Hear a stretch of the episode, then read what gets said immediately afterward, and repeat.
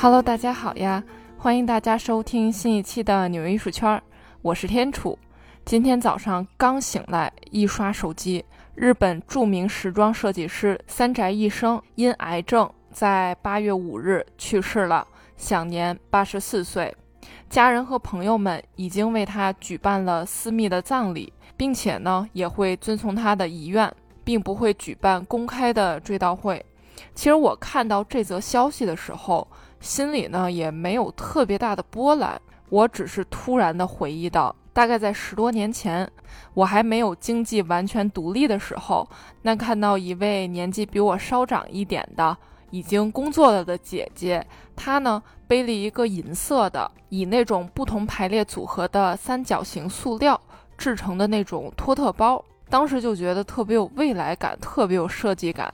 然后我就说啊，你这是哪儿买的呀？我也特别想买一个。他说这是三宅一生的包包包，就是包包 bag，最近特别火。但他说了价格的时候，我真的死了心了。他当时说的价格我具体记不清了，反正肯定是好几千，这也太贵了。当时的我呢，肯定是买不起。但三宅一生这个名字，我算是就此的牢牢的记住了。那随后的几年时间中呢，包包 bag 也火遍了大江南北。那这个三宅一生呢，和川久保玲、山本耀司。并称为日本服装设计界的三巨头，他的设计呢也被全世界的各大美术馆和博物馆收藏，包括伦敦的维多利亚和阿尔伯特博物馆、纽约现代艺术博物馆、大都会艺术博物馆等等等等。就比如说吧，这个每年一次的大都会 Met Gala，他所办的这个展览呢，只要是这种大拼盘的类型，而并不是说啊集中于展示某一个品牌的时候呢，那么你一定能从中找到三宅一生的设计。今天的纽约艺术圈就给大家讲讲这位火遍全球的时装设计师的故事。一九三八年，三宅一生在日本广岛出生。他呢，不仅经历过二战，更是在七岁的时候亲历了原子弹爆炸。原子弹投下的那一刻，小三宅呢刚刚踏入教室门口。他后来就回忆到，他突然听到爆炸的声响，爆裂的教室玻璃的碎片呢，也让他受了伤。不过好在他并没有在核爆中心区域。最终存活了下来，但他的母亲就没这么走运了，半身烧伤。虽然说在当时捡回一条命，但三年内也是死于辐射的暴露。三宅就表示，他一直选择将这段回忆抛在脑后，不去多想。然后他也会去思考，说有什么事物是不能被摧毁的，是那种可以带着快乐、带着美感的。那小时候呢，三宅的梦想可不是成为时装设计师。比较好动的小三宅，梦想呢就是成为舞蹈家或者是运动员。不过呢，他慢慢的也被姐姐买的那个时装杂志上面的内容吸引了，抱着就不肯撒手了。同时也开始接触绘画。哎，艺术嘛，总是相通的。大学的时候，他考上了东京多摩美术大学，学习的专业是平面设计。毕业之后呢，他也去参加了服装设计比赛。尽管是有平面设计专业的加持，但还是由于缺少制版呀或者缝纫等等的服装设计技巧，他呢最终也是没有赢得任何比赛。但是这也坚定了他要继续去进修服装设计专业的决心。那么，一九六五年，三宅一生前往法国巴黎。学习传统的高档时装技术和设计，在法国高定服装设计师基隆雪 （Guy La Roche） 门下去当学徒。那干了两年之后呢，又给纪梵希的创始人于贝尔德·纪梵希去当助手。他真的是特别的拼，每天要绘制五十到一百幅的设计草图。那在巴黎待了四年之后呢？三宅就觉得这种高定的时装太过于奢华和繁琐了。这种服装类型主要是通过丈量去特别定制凸显身材曲线的那种服装，但三宅就觉得说啊，那自己的角色在这儿呢，就不是一个服装设计师了，更像是一个高级裁缝。迷茫了一段时间。一九六九年，他决心离开巴黎，前往美国纽约。在纽约的这段时间，三宅开始到处兼职，累积工作经验，并且也去哥伦比亚大学学习了英语，结识了著名的大地艺术家克里斯托以及罗伯特劳申伯格等等在纽约的艺术家。和巴黎当时那种为有钱人服务的高定服装完全不同，美国的嬉皮士文化影响了三宅。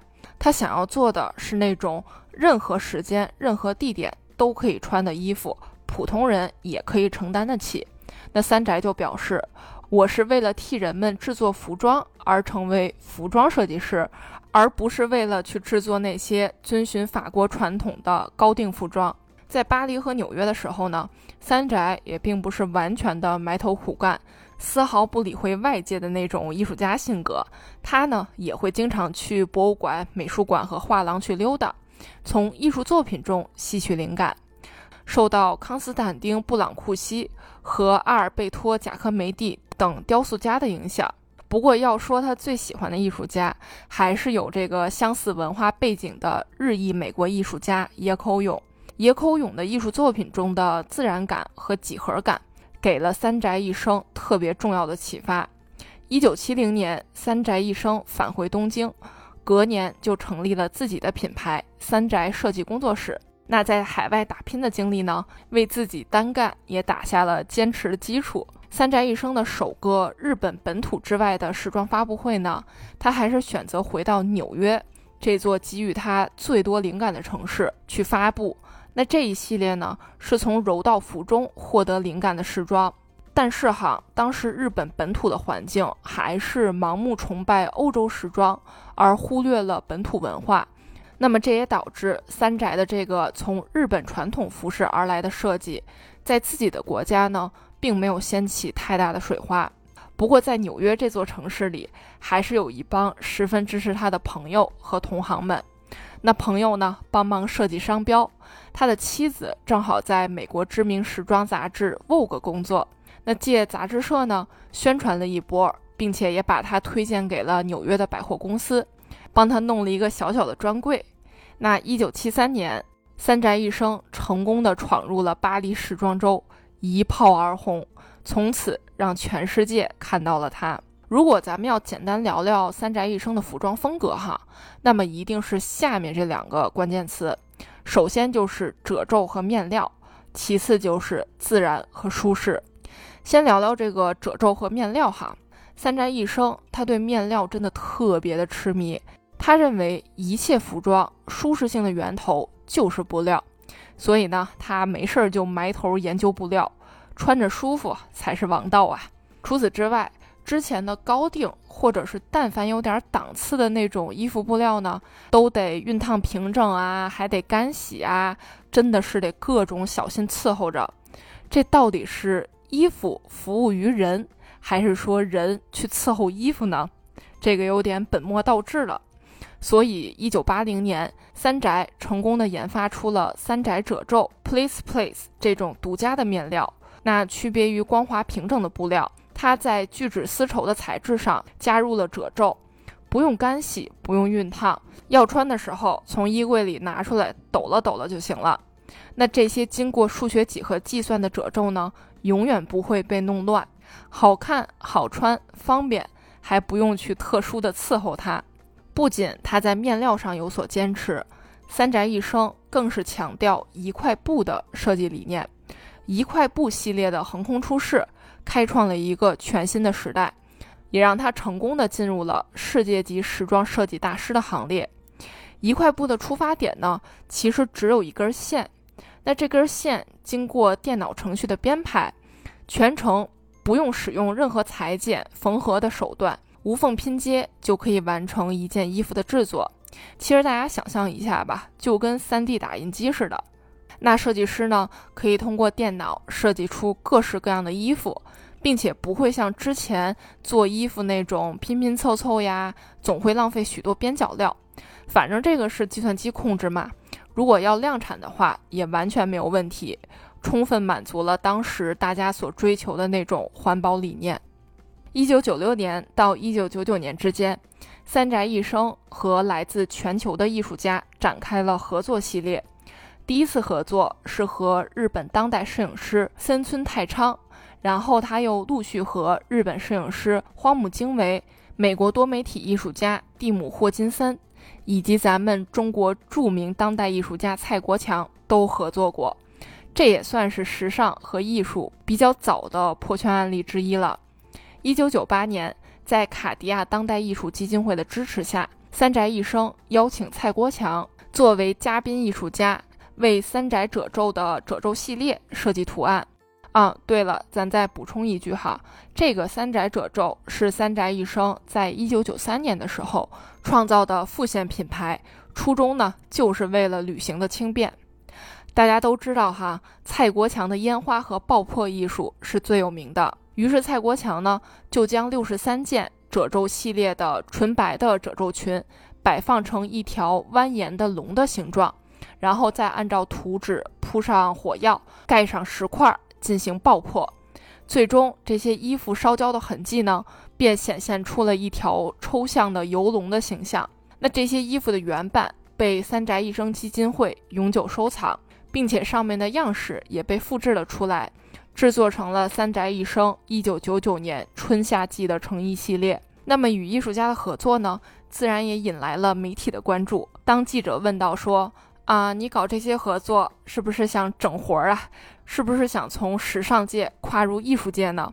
三宅想了想，表示说：“他是希望在艺术和欣赏他的人之间建立一种互动的关系，穿戴者和佩戴者。”将艺术品穿戴在身上，同时可以和时尚艺术这两者进行互动。那么，除了艺术文化时尚圈之外呢？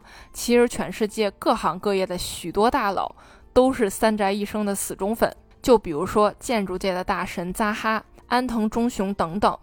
不过要说到粉丝头子，那就非这个苹果创始人史蒂夫·乔布斯莫属了。三宅一生和乔布斯的缘分。可以追溯到上世纪八十年代了。一九八一年，为了庆祝成立三十五周年，日本索尼公司呢就委托三宅设计了一款极具未来感的员工制服。总体呢是夹克样式的，灰褐色尼龙的，衣服的肩膀处有拉链儿，然后你可以随时把这个两条袖子给取下来。这样的话呢，夹克就变成了马甲。创意满满的同时呢。也特别的实用，设计简单，毫不浮夸。当时哈，乔布斯访问日本，就去了索尼公司。那索尼老板就告诉乔布斯说：“呃，第二次世界大战之后呢，大家也都没有什么衣服穿，那索尼呢就得给员工去提供工服。那久而久之呢，工服也是一种特色了，也是凝聚员工的一种方法。结果哈，这简约的设计和凝聚力的理念呢。”一下子就击中了同样喜欢简洁设计的乔布斯的小心脏了。这会儿哈，苹果公司已经上市了，生意也是红红火火了。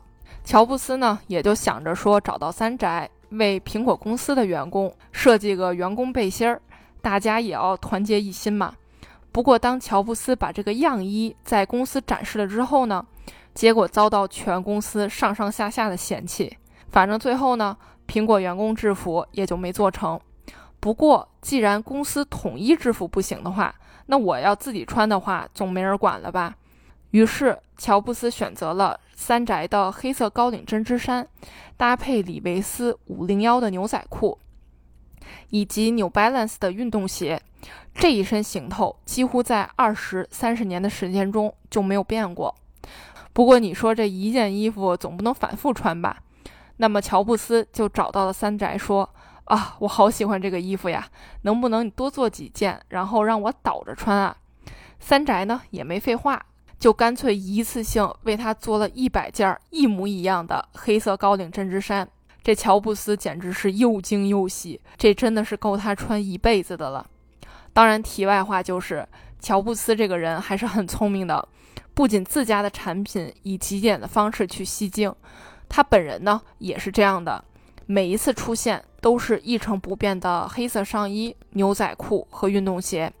慢慢的呢，他的形象就洗了大家的眼。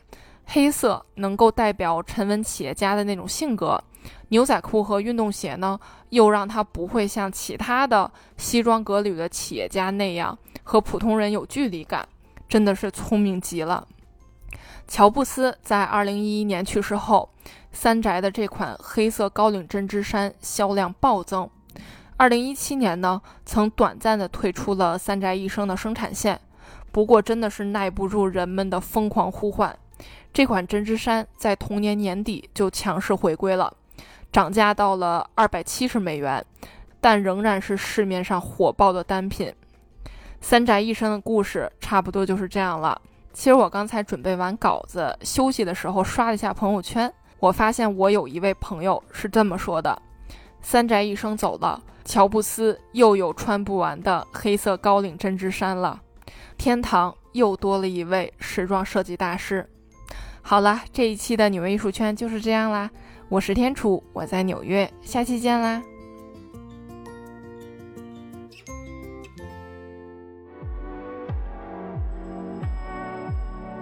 我爱纽约这座城市，它满足了我对艺术的所有幻想。希望你也会和我一样爱上它。这里是纽约艺术圈，我是天楚，我在纽约。